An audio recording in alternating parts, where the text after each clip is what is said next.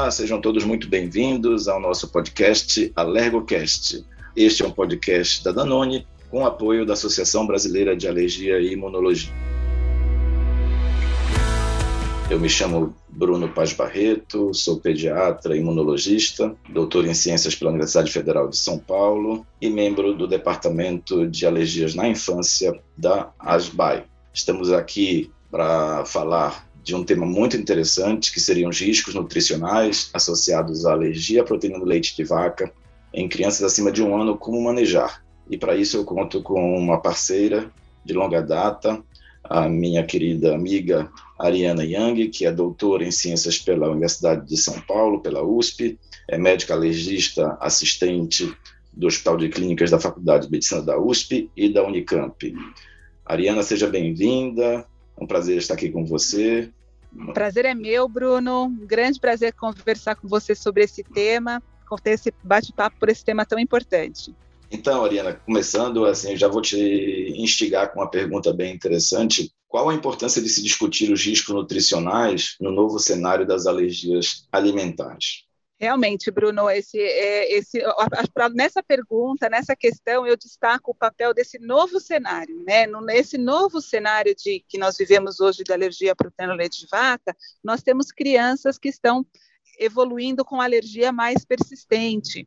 Então, nós saímos de uma era em que a, o desenvolvimento de tolerância ocorria de forma muito precoce, muito rápida nas crianças, e o impacto nutricional, embora também possa existir mesmo na criança, desde, né, desde o seu diagnóstico, quando não bem orientado, à medida que a criança persiste com, por mais tempo com alergia, os impactos e os riscos nutricionais podem ter um impacto mais negativo ainda para o crescimento e desenvolvimento dessa criança. Então, nesse novo cenário de alergias mais persistentes, redobra a atenção sobre os cuidados nutricionais. Legal, Ari. E nesse, nesse sentido, quais os principais aspectos alimentares que se distinguem entre lactentes e crianças acima de um ano? Então, essa é uma outra questão. Quando a gente pensa numa alergia alimentar, a primeira, a, a primeira ideia é de que a gente vai olhar qual é o alimento que está restrito. Então, no caso do leite, a restrição do leite, quais são os nutrientes que essa criança pode ter déficit e pensar numa forma de substituição adequada desses, eh, desses aspectos. Mas não é só isso. Algumas diferenças na, eh, nas crianças que persistem com alergia precisam ser destacadas. E a mudança de na criança maior, as necessidades nutricionais mudam a partir de um ano. Essa criança passa a ter necessidades diferenciadas, é, passa a ter uma maior demanda é, nutricional de uma série de nutrientes e muda também o seu comportamento alimentar. A, faz parte do desenvolvimento da criança, a partir de um ano, é, assumir um pouco mais de controle sobre o que ela come, e o que nós vemos são crianças, muitas vezes, é, com seletividade, com algum tipo de dificuldade alimentar, e a atenção para essas questões precisa ser valorizada para que as, as, suas demandas sejam atendidas, as suas de, né, né, demandas nutricionais. E a atenção para esse comportamento alimentar que muda a partir de um ano também faz parte dessa atenção nutricional. Então, nesse sentido, Ariana, é, é, é, muito importante a gente tentar fazer um diagnóstico. Será que as curvas de peso e estatura para o manejo nutricional da criança com APLV acima de um ano elas são importantes? E já pegando o mesmo gancho, se elas estiverem normais, isso afastaria o déficit nutricional da criança com a PLV? Ótima pergunta, Bruno, porque não é e também não é tão simples de responder. Por quê? No acompanhamento nutricional das crianças em restrição alimentar, é muito importante monitorar curva de peso e crescimento dessa criança, porque esse, uh, essas ferramentas, essa avaliação nos dá subsídio para intervenções é, na, no acompanhamento dessa criança. Então, ter alteração na curva de peso ou crescimento sinaliza um problema que, numa criança em restrição alimentar, vai precisar de uma reorientação é, terapêutica e de conduta nesse caso.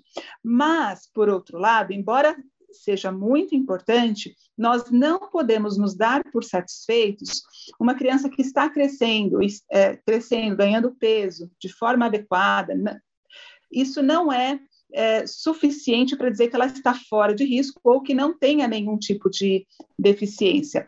A orientação em relação ao cuidado nutricional e ao manejo nutricional da criança com a PLV, da criança em restrição alimentar, é, uma, é um manejo com uma atenção preventiva. É, orientando substituições adequadas ao leite de vaca, tendo uma atenção às demandas dessa criança e também aos seus comportamentos alimentares, cuidado para não restringir além do necessário, que esse é uma, também é um, é um problema muito comum, é, restringir mais do que a criança precisa, por inúmeras razões, por medo, por exames positivos, e isso não é uma prática correta, e ter essa atenção à, à escolha né, da, da suplementação é, ou substituição adequada é, para essa criança que persiste por mais tempo. Então, Ariana, nesse sentido, quais as variáveis impactariam nos riscos nutricionais da criança com alergia alimentar? Bom, os riscos nutricionais, eles são reflexo de uma série de variáveis. É, não é simplesmente olhar qual é o alimento que está restrito. Então, a gente pode ter a própria doença, dependendo da doença, lembrando que a alergia alimentar, a PLV, não é, é não é a designação para uma doença específica. A PLV pode ser consequência de diferentes doenças. Muitas dessas doenças geram processos inflamatórios no trato gastrointestinal que podem comprometer e ter um impacto nutricional nessa criança pelo déficit de absorção de determinados nutrientes. Isso é, então a deficiência pode ser decorrente da falta de aporte nutricional de nutrientes pela dieta que está restrita e por isso essa, ela precisa ser é, substituída de forma adequada e eventualmente suplementada de forma adequada. Então, a restrição do alimento, a própria doença, eventualmente doenças comorbidades que esse paciente tenha, que essa criança com a PLV, a gente sabe que ela evolui com marcha na marcha tópica, e na marcha tópica algumas doenças também podem agravar o comprometimento e o risco nutricional dessa criança. E, em quarto lugar, é, medicações que essa, essa criança possa usar.